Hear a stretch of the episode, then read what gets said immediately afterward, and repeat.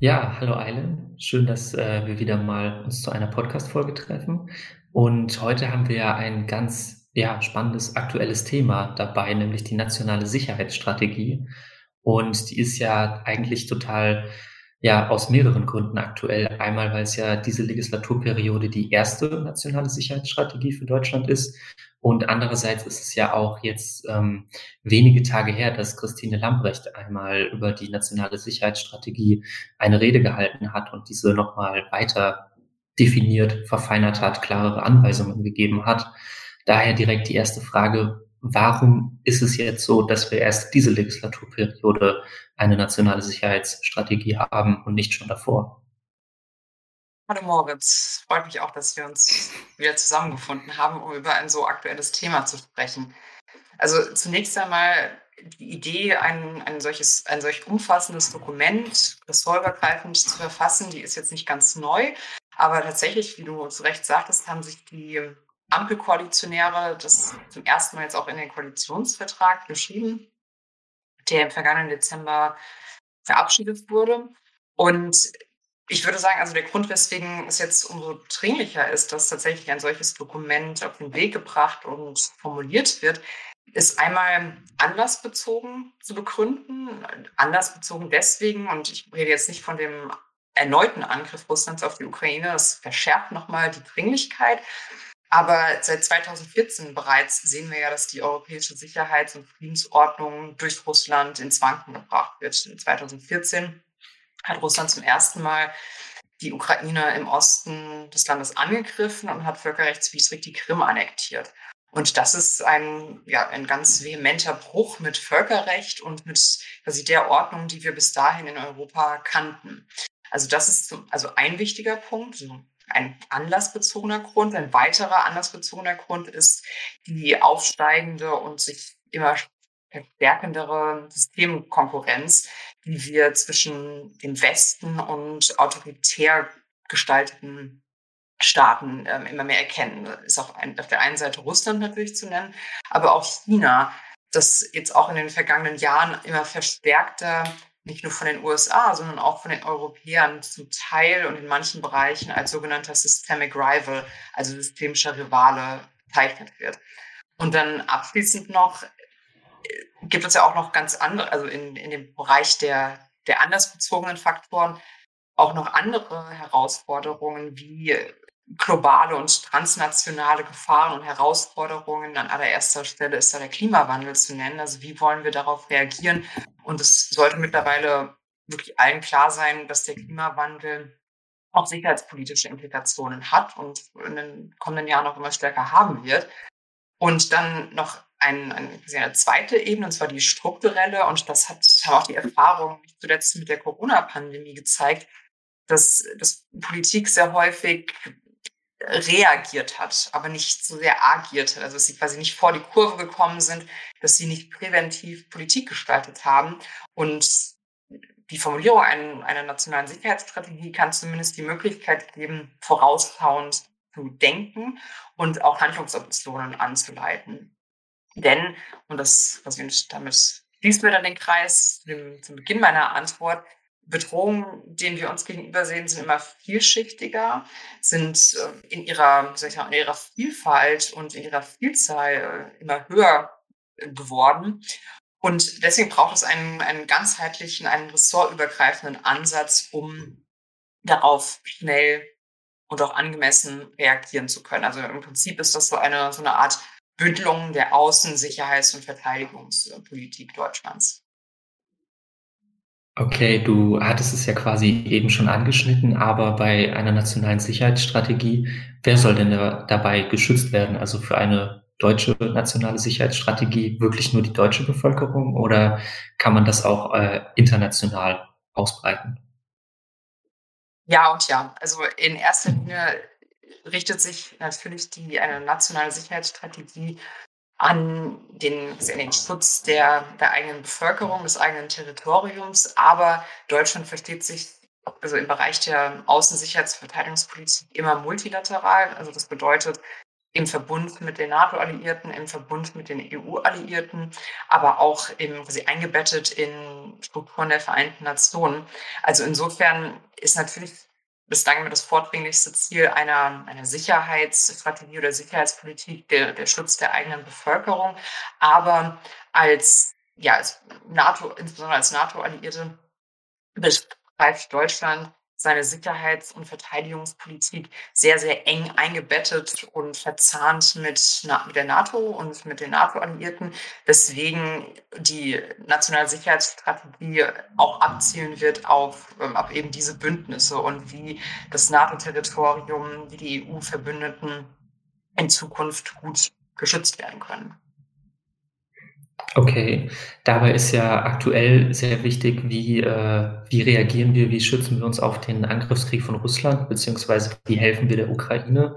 Du hattest ja auch den Klimawandel schon angesprochen. Gibt es noch weitere Kriterien, die in so eine Sicherheitsstrategie fallen könnten oder würden?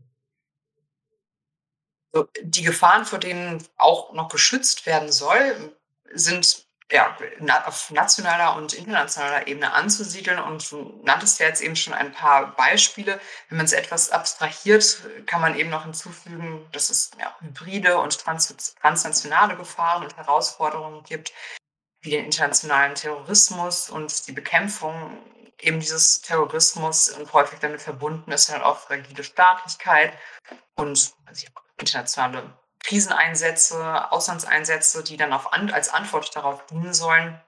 Aber auch, und das begreifen wir jetzt in Europa allmählich wieder, dass zwischenstaatliche Konflikte eben nicht der Vergangenheit anhören und nicht ein, ja, wie soll ich sagen, eine, äh, ein Vermächtnis des 20. Jahrhunderts sind oder noch weiter zurückgehen, sondern der Angriffskrieg Russlands auf die Ukraine hat uns jetzt sehr brutal vor Augen geführt, dass zwischenstaatliche Konflikte und Kriege eben auch Teil des 21. Jahrhunderts äh, leider sind. Und, das, und zusätzlich, du hattest jetzt eben auch den Klimawandel schon angesprochen, äh, gibt es sicher auch noch als als in, also in den Bereich der, der Außen- bis Sicherheitspolitik fallend unkontrollierte und irreguläre Migration als eine, als eine Herausforderung, die auch die Außen- und Sicherheitspolitik von Staaten berührt und nicht nur von Deutschland. Okay. Und jetzt äh, um so ein bisschen auf die Rede von Baerbock zurückzugreifen, die hat sie ja am 18.03. gehalten. Da war das ganze Thema nationale Sicherheitsstrategie ja noch sehr frisch. Also es waren ja keine vier Monate, seitdem das im Koalitionsvertrag drin stand. Und damals hat sie davon gesprochen, von klare Haltung bewahren, gestärkte Handlungsfähigkeiten und auch schärfere Instrumente für Außen- und Sicherheitspolitik. Also quasi das, was du eben schon meintest. Konnte man daran schon irgendwie äh, erkennen, wie die deutsche nationale Sicherheitsstrategie aussieht? Oder ist das mehr so, hey, so allgemein könnte das aussehen und wir müssen das noch erörtern, wie es in Zukunft dann wirklich durchgesetzt wird? Ich neige eher zu der zweiten Interpretation, die du schon nahegelegt hast, dass tatsächlich eine, wie soll ich sagen, also es ist ja auch ein Prozess der, wie du richtig sagtest, der wurde Mitte März dieses Jahres angestoßen und vermutlich soll im kommenden Frühjahr, also vielleicht auch im Januar oder Februar, wobei das etwas optimistisch geschätzt ist, das Dokument dann feststehen. Und ähm, insofern ist dazwischen ja noch, liegt dazwischen noch ein gutes Jahr, in dem sich dann die Koalitionäre schütteln müssen und finden müssen. Und sie machen das ja nicht, auch nicht alleine. Also zwar ist federführend das Auswärtige Amt, dafür zuständig, also die Koordinierung. Aber es sind ja auch andere Ressorts, äh, vornehmlich das Verteidigungsministerium auch eingebunden, also von Regierungsseite. Aber es werden ja auch ganz andere, ganz unterschiedliche andere Akteure noch eingebunden in diesen Prozess. Zum Beispiel auch Leute aus der Wissenschaft, auch aus dem Ausland, Leute, die für Thinktanks arbeiten, im In- wie im Ausland. Aber genauso, und das hat Annalena Baerbock jetzt im Sommer gemacht, im Rahmen einer Sommertour, hat sie sich die Meinungen von ausgewählten Bürgern und Bürgerinnen angehört, die über so eine Art Losverfahren bewerben konnten, um an sogenannten Bürgerdialogen teilzunehmen. Und insofern ist, also es ist schon mal eine, sozusagen eine gute Marschrichtung, die Baerbock vorgegeben hat in ihrer Rede Mitte März. Aber das muss jetzt natürlich noch konkretisiert werden. Also was genau heißt das denn? Wie soll das operationalisiert werden? Wobei, noch ein letzter Satz dazu, eine Strategie muss jetzt nicht im ganzen Klein-Klein dann ausformulieren, wie es dann umgesetzt wird, also mit welchen konkreten Instrumenten. Vielmehr sollte der, oder einer der, ja, einer der, der Funktionen einer solchen Strategie seine Orientierung zu geben, also quasi eine, eine grobe Richtung vorzugeben, wie Deutschland sich künftig sicherheits- und verteidigungspolitisch aufstellen möchte. Okay. Du hattest ja jetzt äh, schon gesagt, wenn man jetzt rückblickend von, von März ausgeht, dass innerhalb eines Jahres eine nationale Sicherheitsstrategie komplett fertig zu verfassen etwas optimistisch ist. Jetzt sind ja schon grob sechs Monate vergangen und Christine Lambrecht hat eine Rede dazu gehalten. Hat sich denn seitdem schon äh, ja, rauskristallisiert, etwas verändert, wie die nationale Sicherheitsstrategie aussieht? Im Konkreten kann ich das nicht sagen, weil ich nicht an dem Prozess beteiligt bin, hinter den verschlossenen, also zumindest hinter den verschlossenen Türen.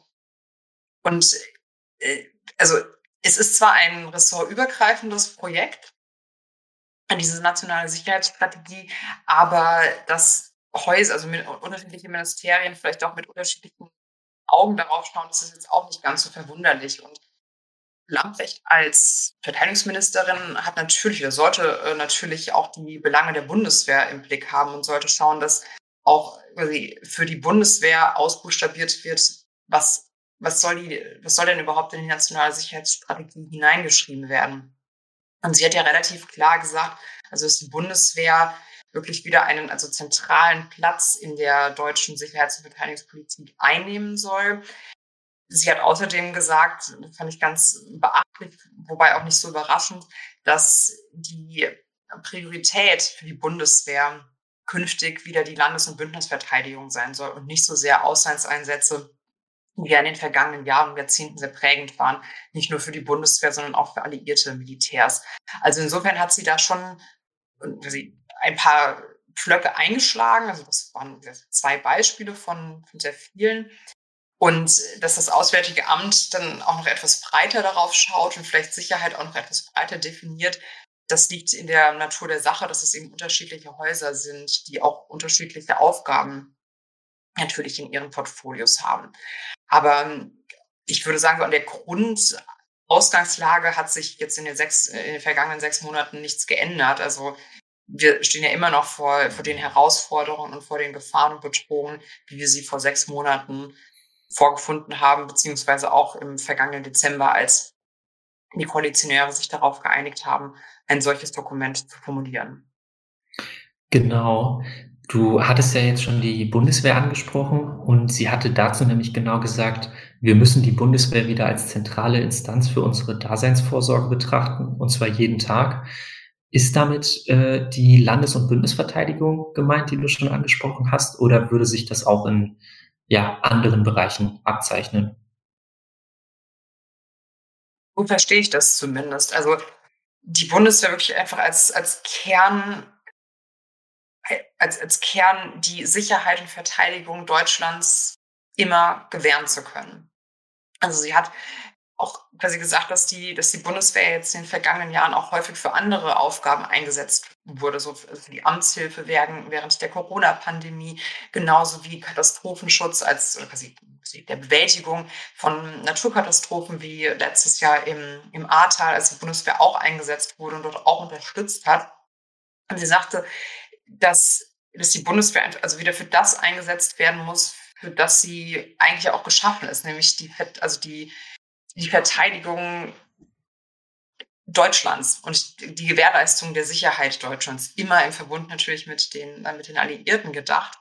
Und insofern würde ich das eben schon so interpretieren, dass das, also das Zitat, was du eben genannt hast, dass es darauf abzielt, die Sicherheit und Verteidigungsfähigkeit Deutschlands zu gewährleisten. Und ich würde jetzt eben sagen, dass es, ähm, dass es sich so abzeichnet, dass sich das in allererster Instanz in der Form der Landes- und Bundesverteidigung niederschlägt.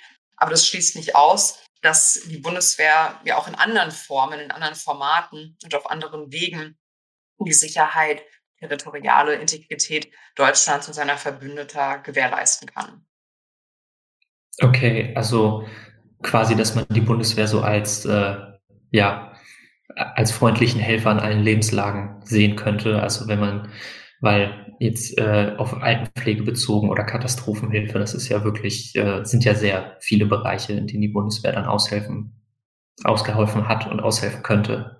Ja, das aber eben nicht. Oder? Also die Bundeswehr soll okay, eben nicht als freundlicher Helfer eingesetzt werden. Dafür gibt es ja andere Organisationen. Dafür gibt es die Polizei, dafür gibt es Katastrophenschutz. Also für die ist ja eigentlich auch gar nicht vorgesehen, dafür im Inneren eingesetzt zu werden. Und ich meine, es gibt, wie gesagt, die Möglichkeit der Amtshilfe. Und so, das, wie gesagt, dafür wurde sie ja jetzt auch während der Pandemie häufiger eingesetzt. Aber die eigentliche Aufgabe, und so interpretiere ich das zumindest, äh, also das Zitat von, von Lamprecht und auch weitere, weitere andere Teile ihrer Rede, dass die Bundeswehr eben wieder dazu befähigt werden soll und auch wirklich ausschließlich dafür vorgehalten sein soll, die äußere Sicherheit und Verteidigungsfähigkeit Deutschlands zu äh, gewährleisten. Also weil dafür hat man ja Streitkräfte. Man hat ja Streitkräfte in der Regel nicht, um, um innerstaatliche Aufgaben und Funktionen wahrzunehmen. Dafür gibt es ja andere Organe. Okay. Ja, das ist äh, ja auf jeden Fall nochmal ein Unterschied. Und äh, Christine Lambrecht hatte auch in ihrer Rede davon gesprochen, dass es bei einer nationalen Sicherheitsstrategie Strategie darum geht, äh, Lehren aus dem russischen Angriff zu ziehen. Was hat man denn seitdem gelernt irgendwie? Was hat sich in der Mentalität verändert? Allererst würde ich meinen, dass nicht nur Deutschland, aber vor allen Dingen Deutschland sowie auch andere europäische Alliierte lernen mussten, dass zwischenstaatliche Kriege eben keine, äh, ja, kein Relikt aus, der, aus dem 20. oder 19. Jahrhundert sind, sondern dass wir leider damit umgehen müssen, dass es Staaten gibt wie Russland, die meinen, politische Ziele mit militärischen Mitteln durchsetzen zu müssen und durchsetzen zu wollen. Und darauf müssen wir jetzt eine, eine Antwort finden. Also auf die, auf den Umstand, dass wir in einer anderen Ordnung uns wiederfinden. Also eben nicht mehr in der Friedens- und Sicherheitsordnung, so wie sie allmählich nach Ende des Zweiten Weltkrieges aufgebaut wurde und nochmal verstärkt und verfestigt wurde nach Ende des Kalten Krieges, sondern dass wir uns jetzt immer mehr in einer konfliktären, also in einer Konfliktordnung wiederfinden. Also insbesondere auf dem europäischen Kontinent und im Verhältnis zu Russland. Und aber auch zu anderen Staaten. Ich hatte China vorhin ja schon anfangs genannt, also dass wir uns immer mehr in einer ja, Systemrebellität wiederfinden, auf die wir noch, also würde ich sagen, in manchen Bereichen keine, keine gute Antwort gefunden haben. Und ich denke, das ist, wie gesagt, eine, eine große Lehre bisher, also eine sehr, sagen, grob formulierte und übergeordnete Lehre, aber nichtsdestotrotz eine sehr wichtige, dass, dass das Mittel oder der Einsatz militärischer Gewalt eben doch noch zum Einsatz kommt und dass wir damit um, lernen, lernen müssen, umzugehen und dass wir darauf Antworten finden müssen und dass diese Gewalt eben nicht nur, so wie wir es lange Zeit angenommen hatten und haben, von, ja, von zwischenstaatlichen oder nichtstaatlichen Akteuren ausgeht, wie zum Beispiel internationalen Terroristen und Terrorismusorganisationen, sondern dass eben auch Staaten sich nicht davor scheuen, so wie im Falle Russlands, militärische Gewalt einzusetzen, um beispielsweise Grenzen zu verschieben oder andere politische Ziele zu erreichen. Okay. Ähm, wir haben ja jetzt auch schon seit einiger Zeit äh, diese 100 Milliarden Euro, die angekündigt äh, wurden und äh, das Thema hatten wir jetzt schon länger oder und Christine Lambrecht hat auch davon gesprochen, dass diese, dieses Sondervermögen von 100 Milliarden Euro, dass die auch sehr wichtig für das, für die nationale Sicherheitsstrategie sind. Wieso? Welche Chancen bieten sich denn dafür? Mit dem Einsatz dieses Geldes also von bis zu 100 Milliarden Euro bietet sich die Möglichkeit, Fähigkeiten einzukaufen, um Lücken zu stopfen, also in, im also im Fähigkeitsprofil der Bundeswehr, dass äh, die sich über zum Teil über sehr viele Jahre angestaut haben. Und es gibt ja schon auch also ganz konkrete Beschlüsse, was mit diesem Geld gemacht werden soll. Zum Beispiel soll im Bereich der, ja, der Dimension Luft, also auch der Luftwaffe, der US-Tarnkappenjet F-35 eingekauft werden als Nachfolge für den Tornado-Kampfjet, der unter anderem Teil der nuklearen Teilhabe ist, also im Rahmen der NATO. Außerdem ist auch schon bekannt gegeben worden, dass ein, ein neuer schwerer Transporthubschrauber eingekauft werden soll, genauso wie leichte Unterstützungshubschrauber. Aber auch, und das war lange Zeit ein sehr umstrittenes Thema, insbesondere bei der SPD, dass dass äh, bewaffnete Drohnen äh, geleast werden sollen. Also insofern gibt es schon auch ganz konkrete Fähigkeiten, auf die sich die Bundesregierung geeinigt hat. Und das sind ja Fähigkeiten, die jetzt nicht aus dem luftleeren Raum gezaubert wurden, weil irgendjemand sagte, ach, das wäre doch mal schön, dies und jenes zu besorgen, sondern das basiert ja auf ähm, identifizierten Mängeln, also quasi Fähigkeiten, die entweder ersetzt werden müssen oder die einfach nicht mehr vorhanden sind. Und auch diese Liste, die wurde jetzt nicht erst im Zuge des Beschlusses des Sondervermögens quasi erstmalig zusammengeschrieben, also es wurde jetzt konkretisiert, aber diese Liste und quasi die, die Identifizierung äh, dieser Liste, die reicht schon ein bisschen weiter zurück, genauso wie diese Größe von 100 Milliarden. Auch die ist jetzt nicht ganz willkürlich gewählt, sondern basiert eben auf der Identifizierung von dem, was gebraucht wird, was auch im NATO-Rahmen gebraucht wird und was, welche Mittel, also welche finanziellen Mittel dafür benötigt werden. Auf jeden Fall, ja. Jetzt ähm, hat sich ja vor einiger Zeit auch gerade wieder beim Ringtausch gezeigt, dass Deutschland ja wirklich in, in, ja, wie du schon meintest, Deutschland hat einfach Mängel, die repariert werden müssen, die wieder aufgewertet werden müssen. Und Christine Lambrecht hat in ihrer Rede davon gesprochen, dass man Deutschland wieder als äh, sozusagen als Führungsmacht etablieren will, dass man mit, dass man Verbündeten helfen kann, deren Lasten auf den Schultern zu tragen. Und was meinst du, ist das mehr so ein Prozess, der in den nächsten Jahren passieren kann oder könnte man wirklich leider von Jahrzehnten ausgehen, bis, äh, bis man sozusagen davon sprechen kann, Deutschland hat die nationale Sicherheitsstrategie erfüllt und ist an dem Punkt angelangt, in dem sie jetzt möchten? Dabei bleibt, dass Deutschland diesen Anspruch einer auch militärischen Führungsmacht aufrechterhalten möchte, wenn es auch Teil der nationalen Sicherheitsstrategie werden sollte, dann ist es, ein wichtiges und gutes Zeichen, insbesondere an die Alliierten gesendet, aber auch an alle anderen, die zuschauen und die sich dieses Dokument anschauen, also vornehmlich Länder wie Russland äh, oder auch China.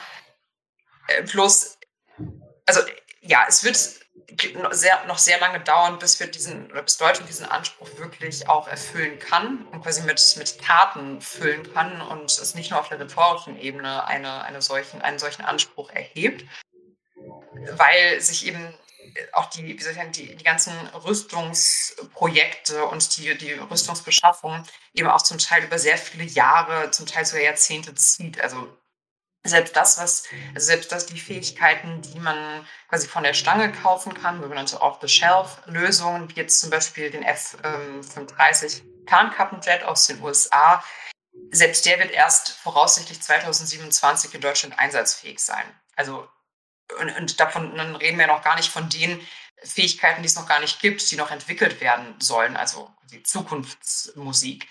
Und deswegen, ja, das wird sicher noch einige Zeit dauern. Allerdings kann Deutschland auch jetzt schon in manchen Bereichen vorangehen und diesen Anspruch auch materiell untermauern und politisch untermauern. Zum Beispiel, das ist jetzt ein ganz aktuelles Beispiel, wenn wir auf die Ukraine schauen, die Frage, sollte Deutschland, sollten auch andere europäische Länder Kampfpanzer oder Schützenpanzer an die Ukraine liefern? Und da gibt es ähm, sehr gute Ideen, die von, von Kollegen und Kolleginnen von anderen Thinktanks, zum Beispiel vom European Council on Foreign Relations, aufgeschrieben wurden, wie man das ganz konkret machen könnte.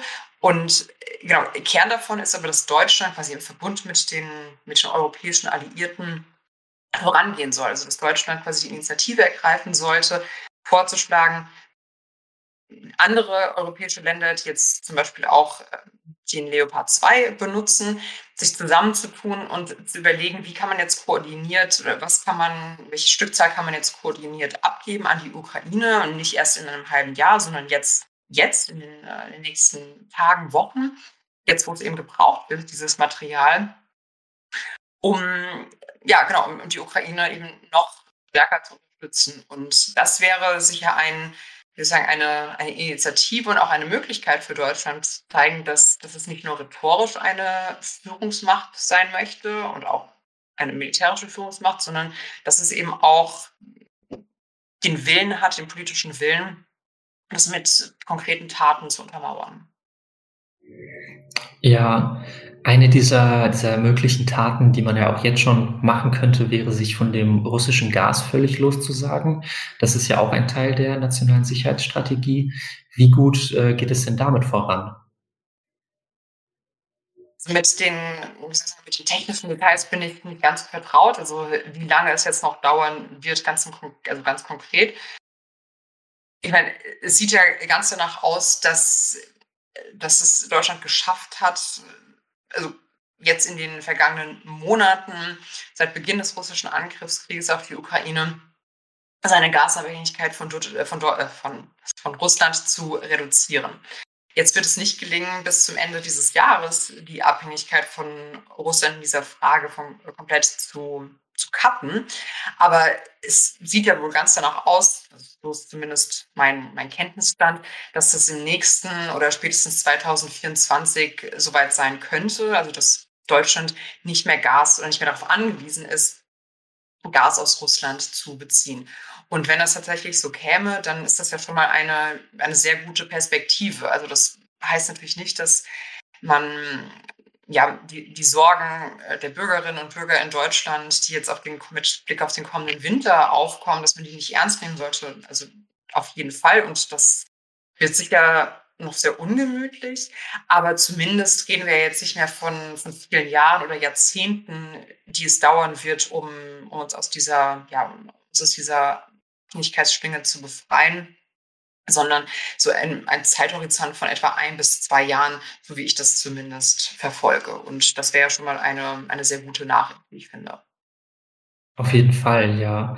Und äh, so als, als abschließende Frage, als Blick in die Zukunft, man kann ja vielleicht auch davon ausgehen, wenn dann nächstes Jahr irgendwann die nationale Sicherheitsstrategie fertig formuliert, ausgearbeitet ist, dass das dann ja auch noch etwas zügiger vorangeht und man sich äh, gewisse Termine als, als Ziel gesetzt hat. Kann man, also denke ich mir jetzt, dass das vielleicht eine ganz gute Option ist, um dann irgendwie effizienter voranzukommen. Genau, also ob dann wirklich konkrete Daten auch in das Dokument aufgenommen werden, das weiß ich nicht. Also vielleicht Jahreszahlen, das kann gut möglich sein. Aber zumindest ist, ja, das ist es das erklärte Ziel der Bundesregierung, sich aus dieser Abhängigkeit zu befreien und nicht in andere Abhängigkeiten sich zu begeben. Das ist auch ganz wichtig. Also zumindest nicht in, in so, so starke Abhängigkeiten, die so einseitig gestaltet waren, wie jetzt eben die Gasabhängigkeit von Russland. Insofern ist das, denke ich, schon ein, ein wichtiger Schritt, um auch, also um zur Sicherheit Deutschlands beizutragen. Okay, ja, das äh, sich nicht wieder in die Abhängigkeit zu begeben, ist ja quasi puncto Lehren ziehen aus, aus der Vergangenheit, also auch ein wichtiger Teil der Sicherheitsstrategie. Aber super, dann danke ich dir für dieses nette Gespräch und bis zum nächsten Mal. Ja, ich freue mich auf das nächste Mal.